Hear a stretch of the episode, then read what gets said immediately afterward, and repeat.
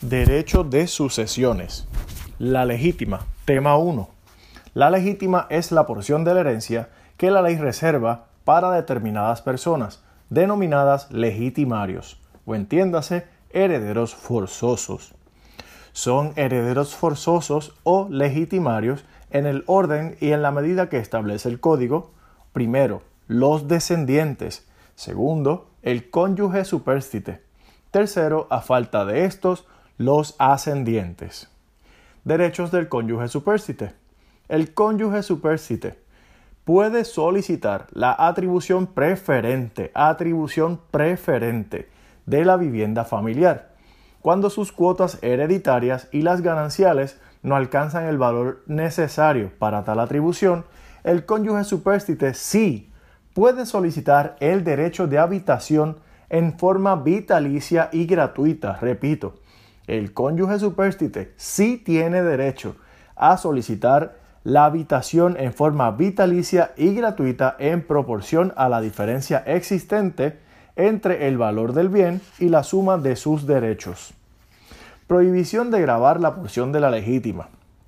Esto es bien importante porque el causante únicamente puede imponer gravámenes a sus legitimarios o herederos forzosos cuando los llama a la porción de libre disposición. El causante no puede obligar a ningún heredero forzoso por la porción legal que es el 50%. Solamente puede imponer cargas o gravámenes o entiéndase condiciones al 50% de su participación o de su herencia. Aquí vamos a explicarlo. Los gravámenes sobre la porción de la legítima se tienen por no puestos. Se tienen por no puestos. Ejemplo de esto es aquella capitulación matrimonial que exprese que la viuda no tiene derecho a participar de la porción de la legítima, de la cual ella sí tiene participación. Gravamen es toda carga, condición, término, modo, usufructo, obligación, prohibición o limitación que el testador imponga a título sucesorio. Ineficacia de la renuncia a la legítima. La renuncia y el acuerdo sobre la legítima futura son ineficaces. Esta es una cáscara. Un legitimario puede reclamar su legítima aunque haya obtenido algún beneficio por renunciar o por convenir la legítima futura. Al beneficio recibido le aplican las normas de la donación. Ahora nos movemos al tema 2, desheredación.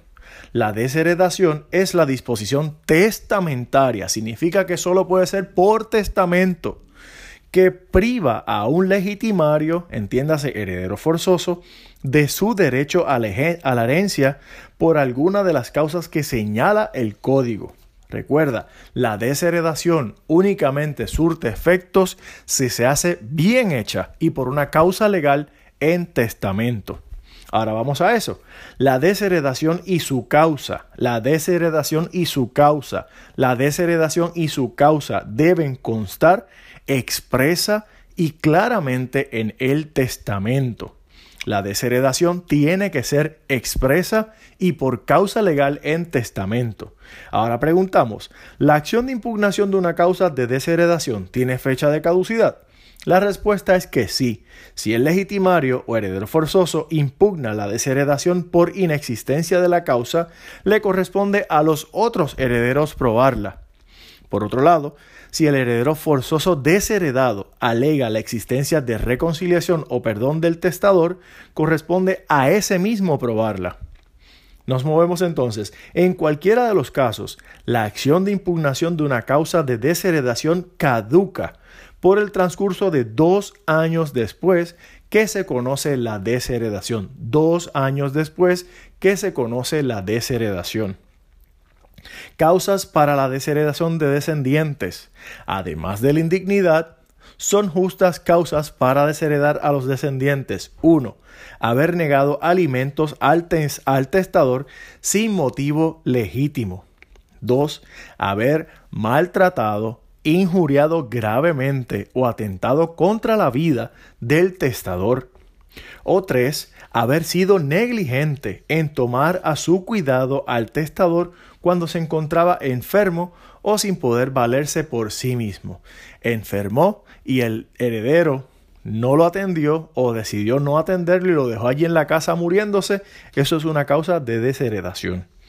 Las causas para la desheredación de ascendientes, padres, abuelos.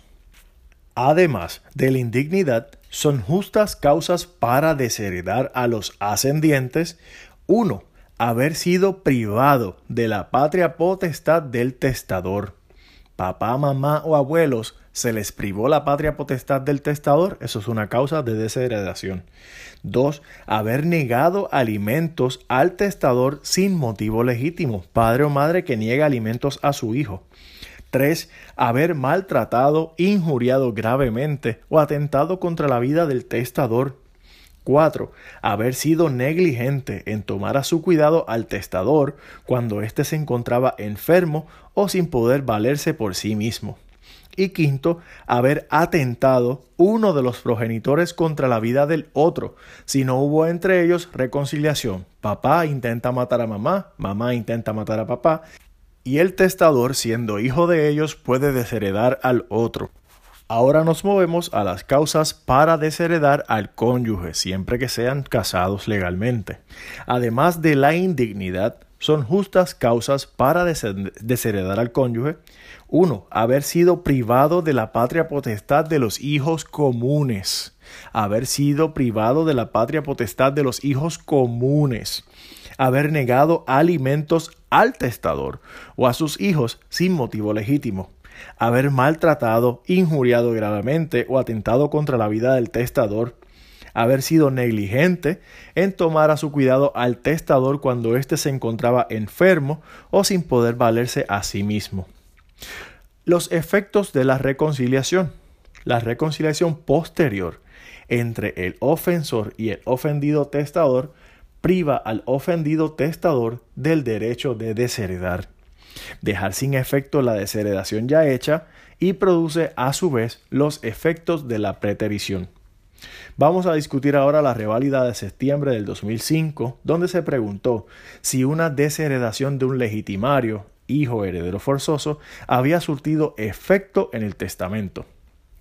Como regla general, la desheredación es un acto formal, por el cual el testador, al invocar una causa legal y cierta, priva a un heredero forzoso de su participación en el caudal hereditario. Repetimos, la desheredación es un acto formal por el cual el testador, al invocar una causa legal y cierta, priva a un heredero forzoso de su participación en el caudal hereditario. La desheredación solo puede hacerse en el testamento expresando la causa en que se funde. Repito, la desheredación solo puede hacerse en testamento, expresando la causa en que se funde. Importante, tiene que ser una causa legal y cierta. Las causas para la desheredación de descendientes son además de la indignidad, que es el 1, 2. Haber negado alimentos al testador sin motivo legítimo. 3. Haber, haber, maltratado, injuriado gravemente o atentado contra la vida del testador. Y 4. Haber sido negligente en tomar a su cuidado al testador cuando se encontraba enfermo o sin poder valerse por sí mismo. Una expresión general en un testamento no constituye causa suficiente para constituir la desheredación. Recuerda, tiene que ser una causa legal y cierta y expresada en testamento. Por lo tanto, una expresión general no constituye causa suficiente para constituir la desheredación. En ese caso, el texto del testamento no se desprendía la causa de desheredación, causa legal y cierta, en ese texto no se desprendía la causa de la desheredación, por lo que era inmeritoria la alegación del que había surtido efecto la desheredación. En marzo del 2006 se preguntó sobre la reconciliación. El heredero forzoso que había desheredado en un testamento escrito alegó que la misma no era válida porque antes de la muerte de su padre, éste y su padre se reconciliaron y jugaron golf. Repetimos la regla general para contestarla en todo tipo de preguntas de desheredación. La desheredación de un legitimario solo puede hacerse en testamento y debe expresarse en el documento la causa legal y cierta establecida por ley en que se funde. Entre los causales de desheredación, en el caso este que ocurrió, está el de los hijos y descendientes. Es de haber acusado al hijo a su padre o madre de algún crimen y resultar convicto por haberlo hecho falsamente. Un crimen cuyo delito es grave. Importante sobre todo resaltar eso. El vivir con la compañera consensual del causante o la ex compañera consensual del causante no es causa de desheredación estipulada en ley. La reconciliación posterior del ofensor y el ofendido priva a éste del derecho de desheredar y de dejar sin efecto la desheredación ya hecha. La desheredación, según constaba en esta carta testamento, fue realizada válidamente al disponerla en el testamento. Sin embargo, no cumplía con las causales dispuestas en ley la reconciliación del hijo y causante, de todos modos hubiera dejado sin efecto dicha desheredación decretada en la carta, por lo que es meritoria la alegación del hijo de que la desheredación no es válida. La alegación del hijo de que la desheredación no es válida queda pendiente, importante, a que el perdón resulte probado por este mismo. Pero recuerda que son dos causas aparte. Primero, determinar si procede la desheredación y segundo, cuando él alegue que hubo perdón, que él le corresponde entonces el peso de la prueba de el perdón. Nos movemos a septiembre del 2009. El causante desheredó a su esposa porque ésta le había sido infiel. La regla general, la desheredación solo puede tener lugar por alguna de las causas reconocidas por la ley y expresada en el testamento. La viuda es heredera forzosa en relación a la porción que constituye la legítima se puede desheredar a un cónyuge, además de la indignidad por alguna de las siguientes. 1. Haber sido privado de la patria potestad sobre sus hijos comunes. Haber negado alimento al testador o a los hijos comunes sin motivo legítimo. Haber maltratado, injuriado gravemente o atentado contra la vida del testador. O 4. Haber sido negligente en tomar a su cuidado al testador cuando éste se encontraba enfermo o sin poder valerse por sí mismo. En este caso, causante no podía desheredar a esposa, ya que a pesar de ésta haber cometido adulterio con éste, esta no era una causa legítima de desheredación reconocida en el nuevo Código Civil de Puerto Rico. En marzo del 2010 se preguntó si el heredero forzoso que alega que la desheredación es inválida debido a que no cumplía con los requisitos de ley tenía méritos. Mediante la desheredación se priva legalmente al heredero forzoso de su derecho a la legítima. La desheredación solo puede tener lugar por alguna de las causas reconocidas por la ley y expresada en el testamento. Es causa para desheredar al hijo o descendiente, además de la indignidad, una de las siguientes. Haber negado alimentos al testador sin, sin motivo alguno haber maltratado, injuriado gravemente o atentado contra la vida del testador o haber sido negligente en tomar a su cuidado al testador cuando se encontraba enfermo o sin poder valerse a sí mismo. En este caso, tiene méritos la alegación de hijo de que la desheredación es inválida por motivo de que no quiso pagar la fianza a su padre por un crimen del cual éste, entiéndase el hijo, no le acusó. Hasta aquí el tema 2 de sucesiones. Tema 3 de Derecho de Sucesiones. Causas de indignidad. Es indigna de suceder, primero, la persona que abandona o maltrata físicamente o psicológicamente al causante. 2. La persona convicta por haber atentado contra la vida de causante, de su cónyuge, de sus descendientes o de sus ascendientes, del ejecutor o de otro llamado a la herencia cuya muerte favorezca en la sucesión al indigno. Tercero, la persona convicta por acusar o denunciar falsamente al causante de la, comisión de un delito que conlleva pena grave. Delito que conlleva pena grave. Bien. Y tiene que resultar convicta. Cuarto, la persona que deja de cumplir durante tres meses consecutivos o seis meses alternos con la obligación impuesta administrativa o judicialmente de alimentar al causante. Quinto, la persona que, mediante dolo, intimidación, fraude o violencia, induce o impide al causante otorgar, revocar o modificar su testamento, o el que, conociendo estos hechos, los utiliza para su beneficio. Y sexto, la persona que destruye, oculta o altera el testamento del causante. Puede ocurrir también la rehabilitación del indigno. Las causas de indignidad, aún habiendo ocurrido, no surtirán efectos cuando, primero, si el causante, conociéndolas al momento de otorgar el testamento, hace disposiciones a favor de dicho indigno o indigna. 2. Si el causante, conociéndolas, se reconcilia con el indigno mediante actos inequívocos. Actos inequívocos, eso es reconciliación tácita. Actos inequívocos. O le perdona expresamente en documento público o privado. Puede ser escritura o hasta en una servilleta. Público, documento público o privado. La reconciliación y el perdón son irrevocables. Testó, se reconcilió y se volvió a pelear. La reconciliación ya hecha es irrevocable. Muy bien. Ojo, puede perdonarlo en un documento privado. Ejemplo, una hoja de papel no necesariamente tiene que ser por escritura pública. Cáscara. ¿La acción de nulidad tiene fecha de caducidad? La respuesta es que sí. La acción para declarar la indignidad caduca, o sea, se extingue. Caduca, caduca, caduca.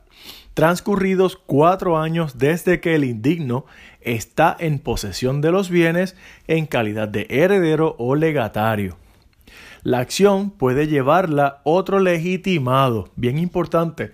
Si alguno de ellos conoce una causa de indignidad luego de repartirse la herencia, puede llevar la causa y puede declarar indigno a esa persona dentro de los cuatro años de caducidad. No prescripción, aquí es caducidad, se extingue, deja de existir si pasan esos cuatro años. El efecto de la reconciliación es que posterior entre el, ofensor y el ofendido testador, priva al ofendido testador del derecho a desheredar. Dejar sin efecto la desheredación ya hecha lo produce a su vez los efectos de la preterición. Repetimos, la reconciliación posterior entre el ofensor y el ofendido testador priva al ofendido testador del derecho de desheredar. En este caso, deja sin efecto la desheredación ya hecha y produce a su vez los efectos de la preterición. Le corresponde luego al desheredado o indigno probar el perdón en corte si éste se dio en el curso normal de la vida y no por medio consignado en papel o escritura. La institución de herederos, que es el tema 4, institución de herederos. La institución de herederos es la designación hecha en un testamento de la persona que sucederá al testador, como heredero o como legatario, en la titularidad de los bienes que integran la herencia. Repetimos, la institución de herederos es la designación hecha en un testamento de la persona que sucederá, al testador como heredero o como legatario, en la titularidad de los bienes que integran la totalidad de la herencia. Importante, testamento sin institución de herederos. Bien importante, testamento que se haga sin instituir herederos es válido, aunque no contenga la institución de herederos o la institución de herederos resulte ineficaz. Si en esa institución se habló de tres y son cuatro hijos, eso puede surtir efecto en ineficacia en cuanto a la totalidad, pero no resulta que el testamento completo sea, sea ineficaz. Hay que verlo en la totalidad. Muy bien. El testamento y la prohibición.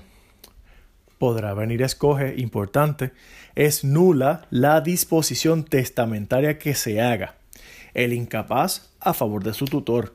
El enfermo a favor de las personas que le brindan asistencia médica o espiritual durante su última enfermedad, su última enfermedad, hace testamento en esa enfermedad y se muere después de ella, no puede beneficiar a las personas que le brindan asistencia médica o espiritual.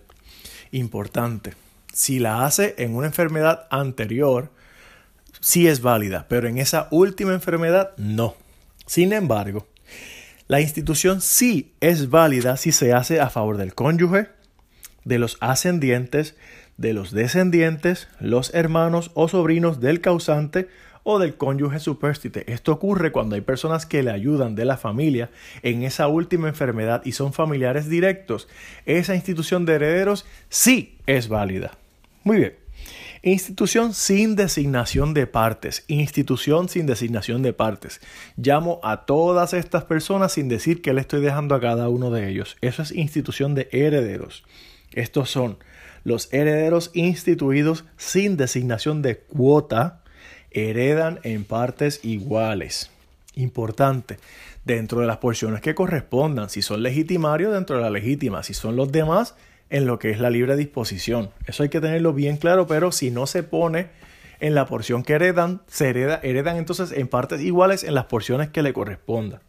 Importante, toda persona que el testador designe en el testamento sin decir que le dejó, es un heredero que se une al resto y hereda en partes iguales. Aquí es bien importante, y esta nota la estoy haciendo yo. Con solo mencionarlo en, e, en la lista, no importa la calidad de qué. Con solamente mencionar su nombre en una lista, no importa en calidad de qué, se instituye como heredero. Importante eso, excepto cuando está hablando de la albacea que lo designa expresamente. Identificación el testador identificará al instituido en la forma más clara, precisa e indudable. Se tiene por no escrita la institución en favor de persona incierta, a menos que, por algún evento, pueda resultar cierta. Error en la identificación. El error en la designación del instituido no vicia la institución, bien importante, no se conoce quién es esa persona, continúa la institución establecida. Cuando del contexto del testamento o mediante prueba extrínseca pueda identificarse con certeza cuál es la persona designada. Muy bien. Condición de no contraer matrimonio. Ojo cascaroso. Y aquí es bien importante. La condición de no contraer matrimonio se tiene por no escrita. Pero sí es válida, sí es válida la disposición testamentaria mediante la cual el testador deja a una persona el usufructo, el uso, el derecho de habitación o una pensión o prestación personal por el tiempo que permanezca soltera o soltero. Bien importante, yo te dejo una pensión mientras nadie te pueda mantener. Cuando consigas novio o novia y te cases, ahí se acabó esa pensión. Eso sí se puede poner. Continuamos. Arbitraje testamentario. Sí, es válido el arbitraje instituido por disposición testamentaria para solucionar conflictos que no afecten la legítima, solamente por las porciones de libre disposición o por los legados fuera de esa disposición de la legítima. Eso sí se puede hacer. Si la controversia afecta la porción de la legítima de algún heredero forzoso, hay que acudir al tribunal. Ojo cascaroso. Si la controversia afecta la porción de la legítima de algún heredero forzoso, hay que acudir al tribunal. No surte efecto la cláusula testamentaria de arbitraje. Tema 5. El legado. En adición a posibles coge o pregunta, vendrán en el examen. El legado es la disposición testamentaria a título particular de bienes determinados o genéricos. Repetimos, el legado es la disposición testamentaria a título particular de bienes determinados o genéricos. Petición y entrega. El legatario debe pedir la entrega del bien legado. El legatario, el que lo recibe, debe pedir la entrega del bien legado al heredero, al heredero o al albacea. No puede ocuparla por su propia autoridad. No puede ir allí y agarrarlo y llevárselo. Tiene que pedirla al heredero o al albacea. Entrega del legado por el heredero. El heredero debe entregar el mismo bien legado con todos sus accesorios en el estado en que se encontraba al morir el testador. El heredero no tiene, no tiene facultad para sustituir el legado por otra cosa. El legado de dinero debe pagarse en esa misma especie. aunque no lo haya, aunque no hayan chavos en la herencia, tiene que pagarse en dinero, en chavitos. Legado de los bienes ajenos. El legado de un bien ajeno sí es válido si el testador conocía que no le pertenecía al momento de testar. Repetimos, el legado de un bien ajeno sí es válido si el testador al legarlo sabe que no le pertenece. Importante, el heredero está obligado a adquirir el bien para entregarlo al legatario. En caso de no ser posible, debe pagarle la justa estimación. Sobre el peso de la prueba.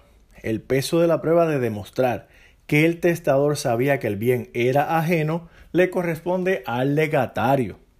El peso de la prueba para demostrar que, este, que, el testador sabía que el bien era ajeno le corresponde al legatario.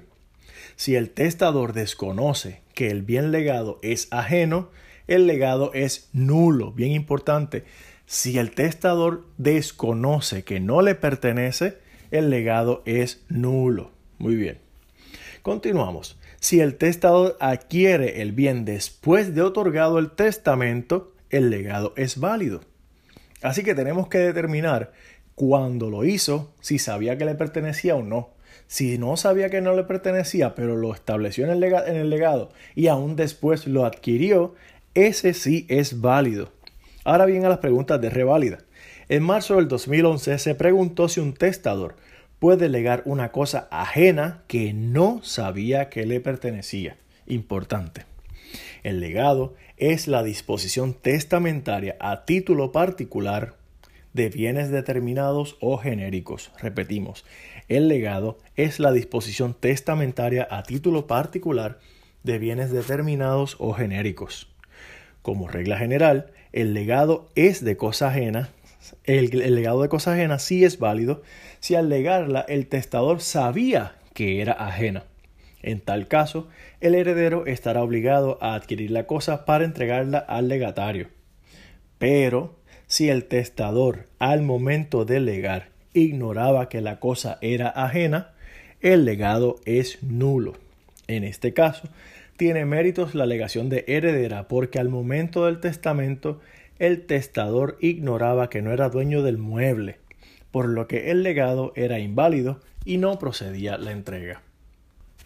En marzo del 2011 se preguntó si un legatario tiene el derecho de recibir la totalidad del legado que le fuera legado a dos personas en un llamado cuando el otro legatario muere. El legado es la disposición testamentaria a título particular de bienes determinados o genéricos.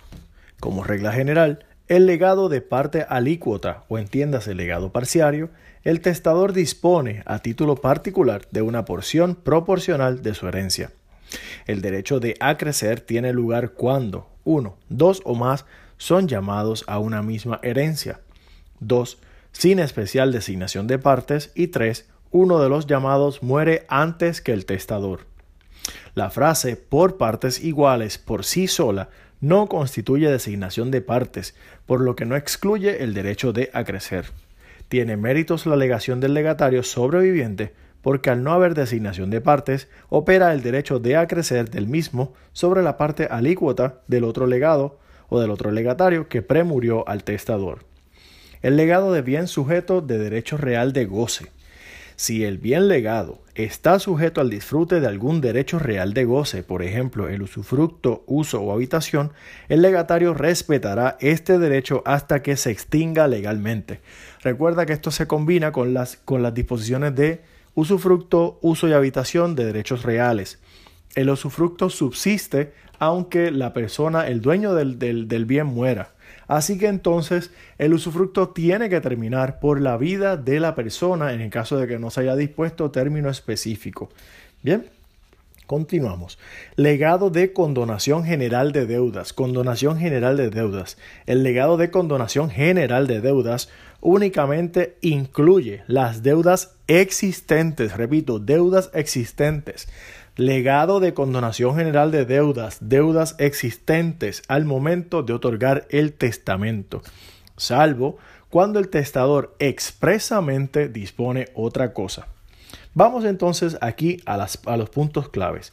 El heredero forzoso, que concurre con otros que también lo son, deberá traer a la masa hereditaria los bienes o valores recibidos del causante en vida de éste por cualquier título, excepto cuando así lo hubiese dispuesto expresamente el donatario para computarlo en la regulación de las legítimas y en la cuenta de partición. Importante, ahora el nuevo Código Civil dispone que si hay, eh, si hay donaciones hechas con 10 años de anterioridad, esas no se tienen que traer. Sin embargo, cuando en el testamento se hace una donación expresa, esa se tiene que traer o cuando se hizo dentro de los 10 años. Lo mismo ocurre con el perdón de deudas de herederos forzosos. Si en el testamento se perdona una deuda, esa deuda se trae al caudal y se computa dentro de la porción que le corresponda a ese heredero. Continuamos. La condonación de préstamos hechos a un legatario constituye un legado de perdón de deuda o disposición mortis causa que no es colacionable y por tanto la alegación del otro heredero forzoso es inmeritoria. Si es un legado a persona ajena de los herederos forzosos, esa no es colacionable. Sin embargo, cuando es un heredero forzoso y está dentro de los 10 años por el nuevo Código Civil, sí es colacionable. En septiembre del 2002 se preguntó si un legatario al que se le condonó todas las deudas tenía derecho a que se le condonara también la deuda contraída luego de la redacción del testamento. Como regla general, el legado genérico de perdón de deudas comprende las existentes al momento de hacerse el testamento, pero no las generadas con posterioridad. El legatario de este caso debe pagar la deuda contraída luego del testamento. Legado de un bien genérico. El legado de un bien o mueble genérico sí es válido, aunque no haya bienes de su género en la herencia. El legado de un bien inmueble no determinado únicamente es válido si lo hay de su género en la herencia. La elección es del heredero, del heredero, no del legatario, del heredero quien cumple con dar un bien de similar calidad a lo legado. Legado de educación. El legado de educación subsiste hasta que el legatario es mayor de edad, salvo que el testador disponga otra cosa, y el cómputo lo vamos a ver en breve.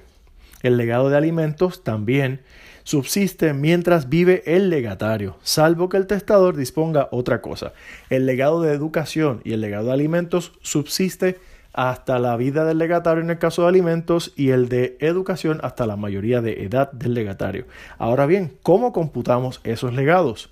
Cuando el testador no haya señalado una cantidad para el legado de educación o de alimentos, la cantidad se fija de acuerdo con las necesidades del legatario y el caudal de la herencia.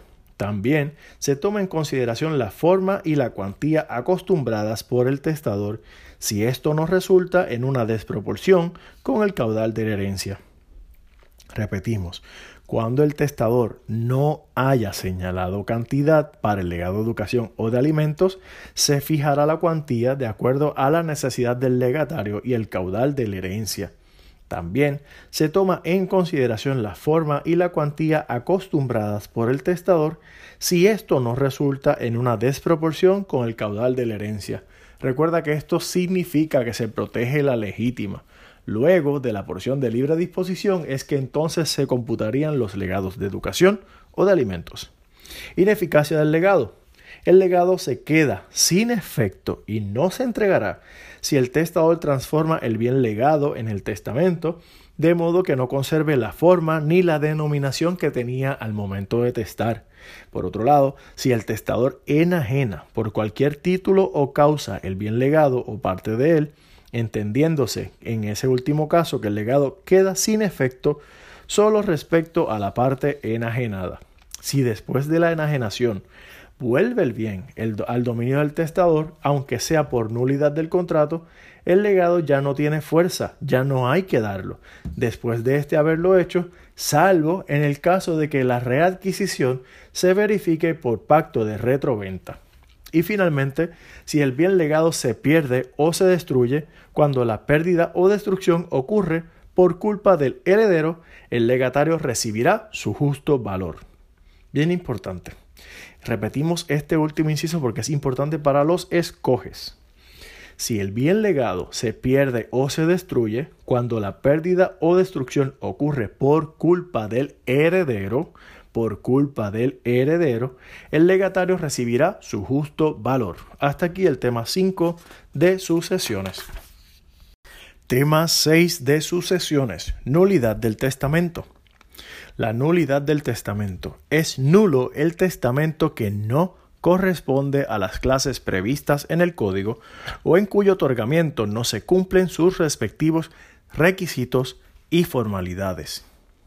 La falta de indicación en el testamento de que se ha cumplido con alguno de los requisitos y formalidades no afecta su validez cuando no puede demostrarse que efectivamente se cumplió. La falta de expresión de la hora del otorgamiento no afecta la validez del testamento si el testador no ha otorgado otro en la misma fecha. La anulabilidad del testamento, ojo, no, no y no, no es nulo, no es nulo significa que es anulable, anulable el testamento o la disposición testamentaria que en el momento del otorgamiento exista algún vicio en la voluntad o cuando en el momento del otorgamiento el testador carece de facultad o de capacidad. Si el testador carece de capacidad, esto significa una persona que hace un testamento hológrafo con 17 años. Una persona que hace testamento abierto con 13 años, cuando se requiere 14. Bien, ahí es la capacidad. Así entonces que es anulable, no es nulo. Bien importante. A menos que luego lo haya ratificado, pues entonces.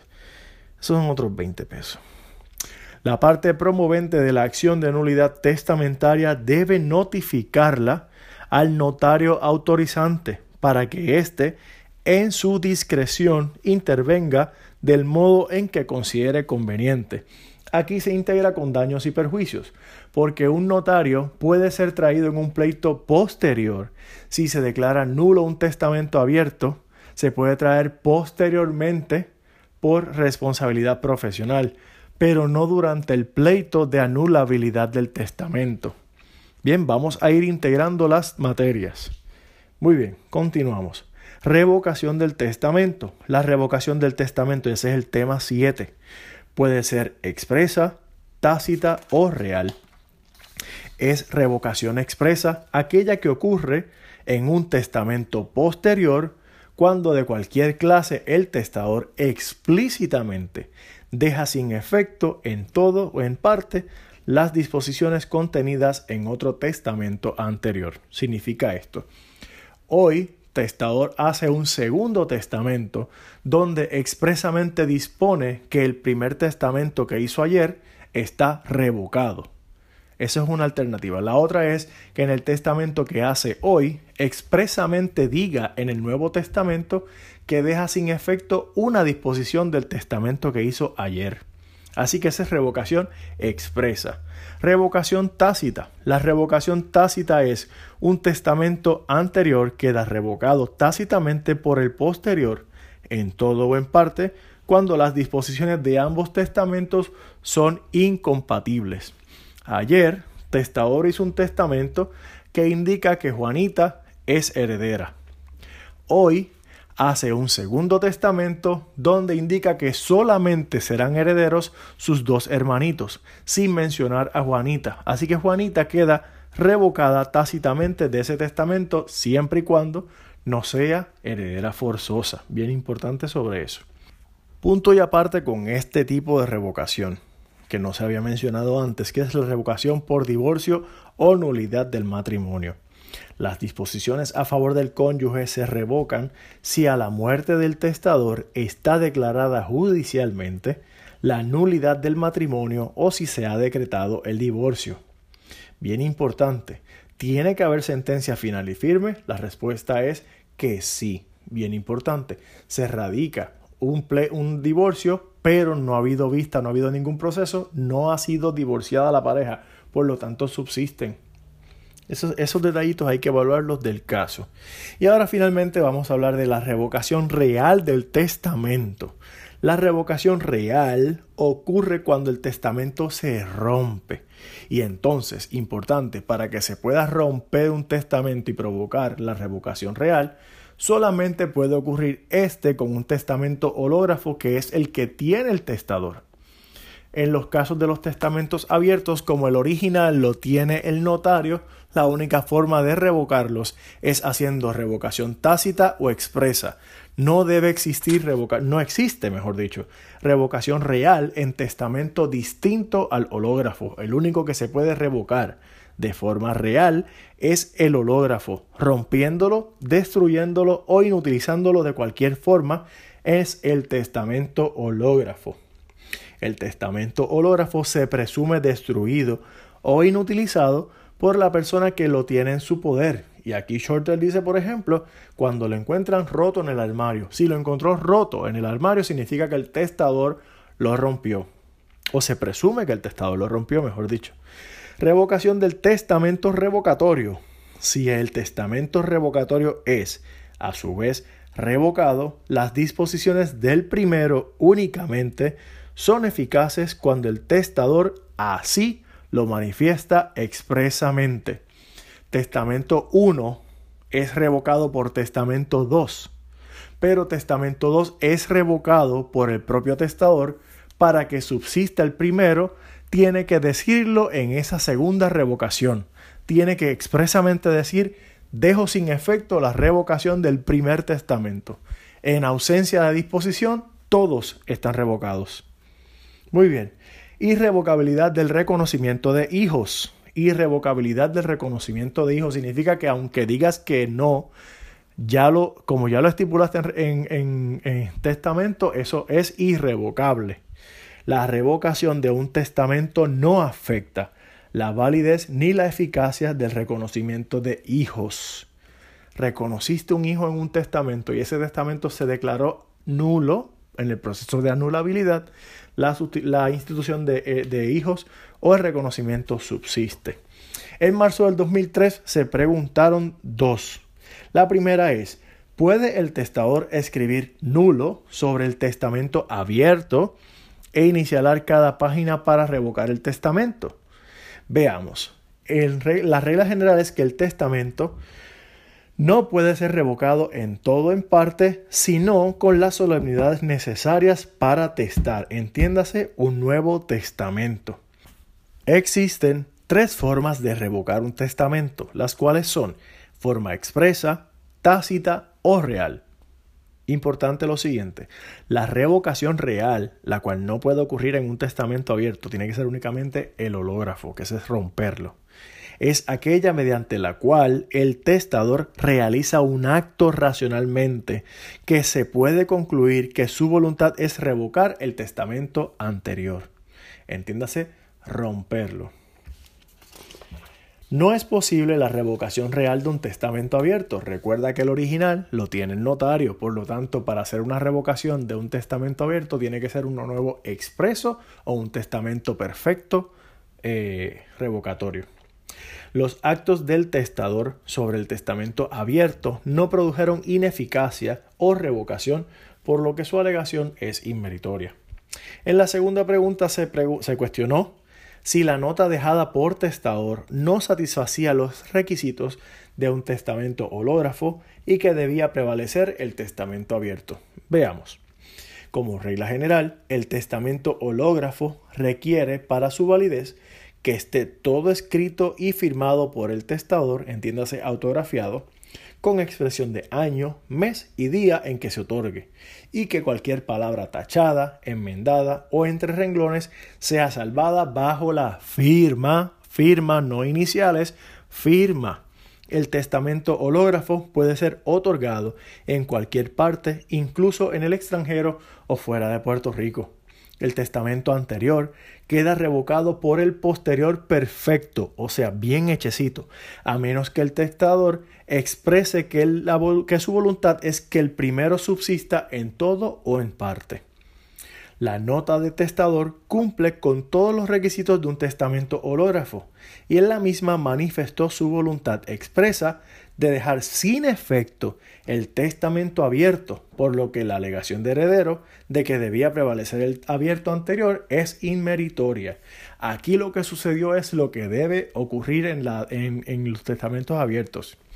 Si deseas revocar un testamento abierto, tienes que hacer un nuevo testamento perfecto. Y un nuevo testamento perfecto es que cumpla con todos los requisitos. En este caso era un testamento hológrafo. Estaba todo escrito por el testador a su puño y letra. Estaba firmado por el testador y con expresión de día y año. Además a todo esto, expresamente indicó que quería que el testamento abierto quedara revocado. Muy bien. En marzo del 2007 se preguntó si el testador revocó un testamento abierto al escribir únicamente la palabra revocado. Como norma general, el testamento anterior queda revocado en todo o en parte por un testamento nuevo perfecto, que significa que, el otro testamento está bien hecho. La posibilidad de revocación real, cuando se mutila o se destruye el testamento, únicamente ocurre en relación con un testamento hológrafo. En el caso del testamento abierto, la escritura matriz está fuera del alcance del testador, pues es el notario el custodio de ésta y el hecho de que las copias expedidas se destruyan, todas no afecta en nada la validez del testamento. La actuación particular de testador al escribirle revocado y al firmar la copia del testamento abierto no tuvo ningún efecto de revocar este. Por otro lado, un testamento hológrafo que contenga los requisitos de día, mes y año, más esté escrito en su totalidad a puño y letra con la firma del testador, además de salvar las tachaduras con su firma y cuyo propósito sea revocar el anterior, será válido. La revocación puede ser real, expresa o tácita. Muy bien. En marzo del 2018 se preguntó si un testador que había dejado un testamento abierto tras un descontento con un heredero podía revocar lo que le había dejado en el testamento abierto mediante un escrito afuera del sobre sellado donde se encontraba el testamento abierto. Un testamento posterior de cualquiera de las alternativas viables es válido para revocar un testamento anterior. En este caso, se hizo un testamento hológrafo que contenía los elementos de ley mínimo para hacerlo válido. La regla general en cuanto a la revocación. El testamento anterior queda revocado como cuestión de derecho por el posterior perfecto. Si el testador, el testador no expresa en, en este su voluntad de que aquel subsista en todo o en parte. Hay revocación tácita del reglamento cuando el testador, sin decir que está revocando o modificando su anterior testamento, deja sin efecto en todo o en parte su voluntad anteriormente expresada mediante el otorgamiento de un testamento posterior. Hasta aquí el tema 7 de derecho de sucesiones. Tema 8. De sucesiones. El testamento mancomunado.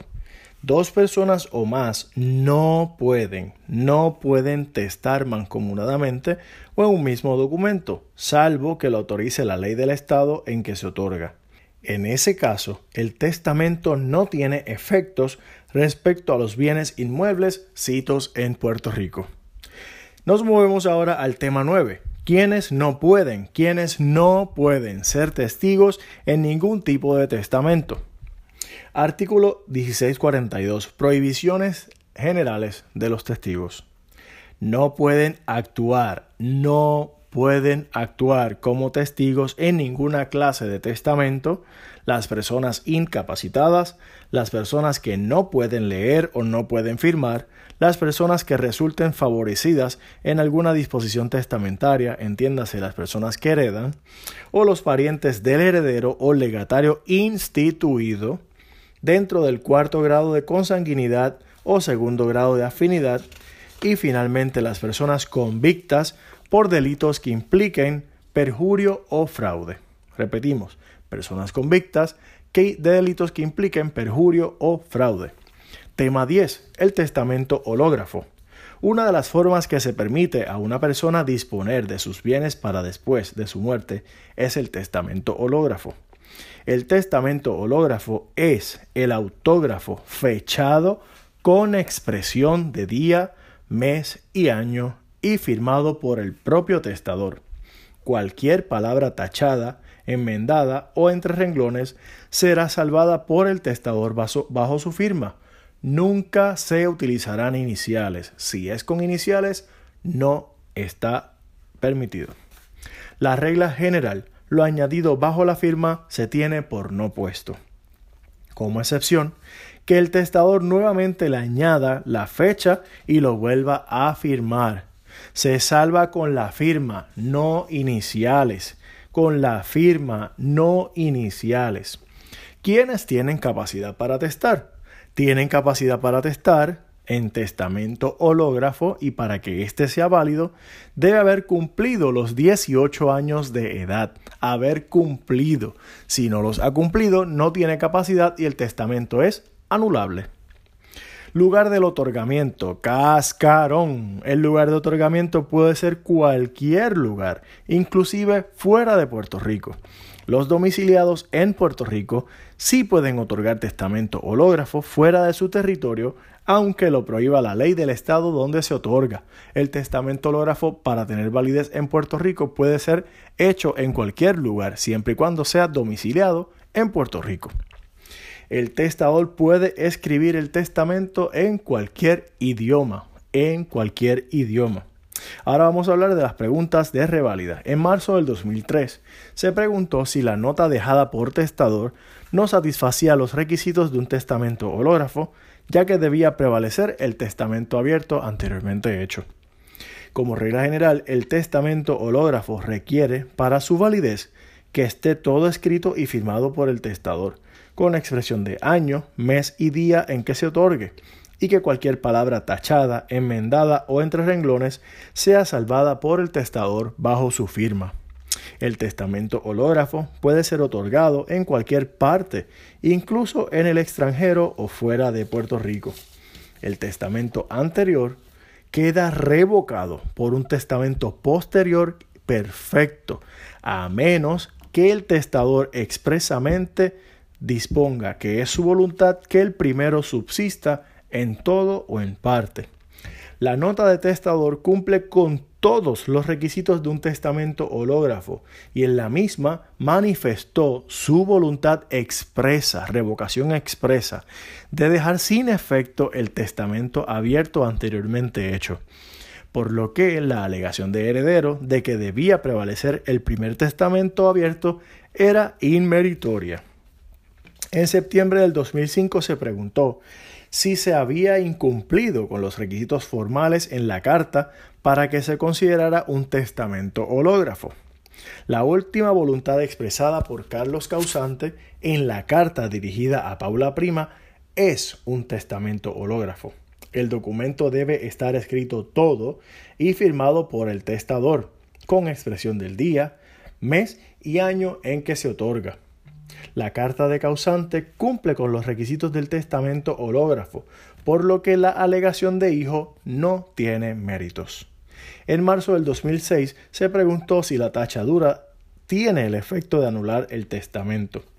La carta enviada por causante a Albacea constituye un testamento hológrafo, pues el testador lo escribió por sí mismo todo en su puño y letra y contiene expresión de año, mes y día y está firmado por el testador.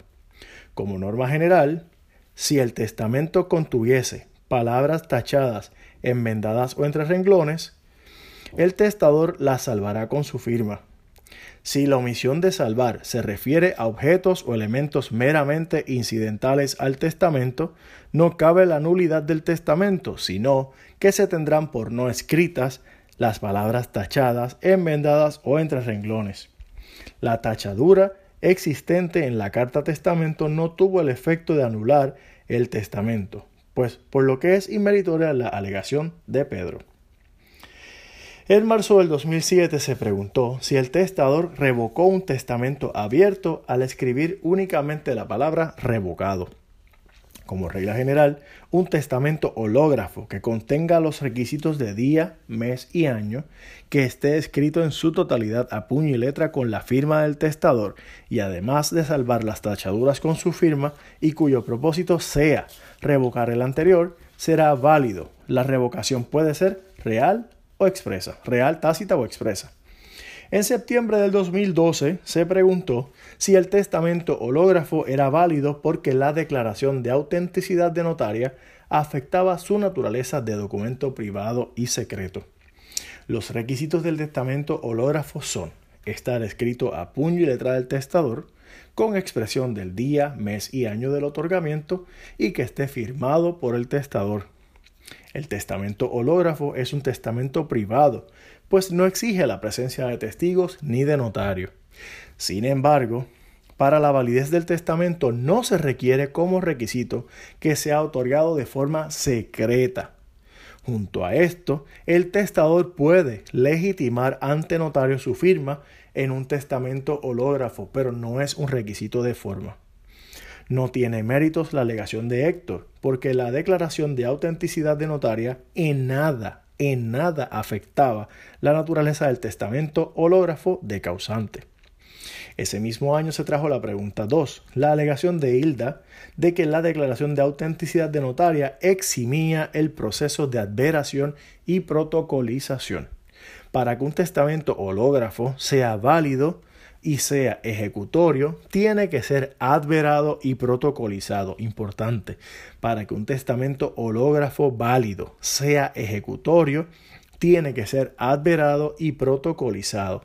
El proceso de adveración de un testamento hológrafo se hace para comprobar la autenticidad e identidad del escrito como autografiado por la persona a quien se atribuye. La constancia de que el otorgamiento del testamento hológrafo fue presenciado por un, notario no exime del cumplimiento del proceso de adveración y protocolización del documento. No tiene méritos la alegación de Hilda porque, a pesar de la declaración de autenticidad de notaria, el testamento de causante debía pasar por el proceso de adveración y protocolización.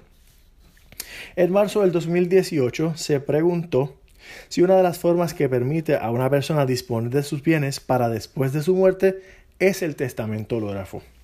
Como norma general, una de las formas que permite a una persona disponer de sus bienes para después de su muerte es el testamento hológrafo. Los requisitos de validez del testamento hológrafo son el testador sea una persona mayor de 18 años, entiéndase tenga capacidad, sea escrito todo el testamento a puño y letra del mismo testador. Contenga expresión de día, mes y año en que se otorgue. Y finalmente lleve la firma del testador. En este caso, lo expresado por testador en la parte externa del sobre cumplía con los requisitos del testamento hológrafo. Por lo tanto, tiene méritos la alegación de los tres hijos, puesto que testador hizo un testamento en forma válida, reconocida por el ordenamiento jurídico de Puerto Rico. Tema 11. Adveración y protocolización del testamento hológrafo. Importante este tema, adveración y protocolización del testamento hológrafo. Los términos para presentarlo al tribunal y el término de caducidad.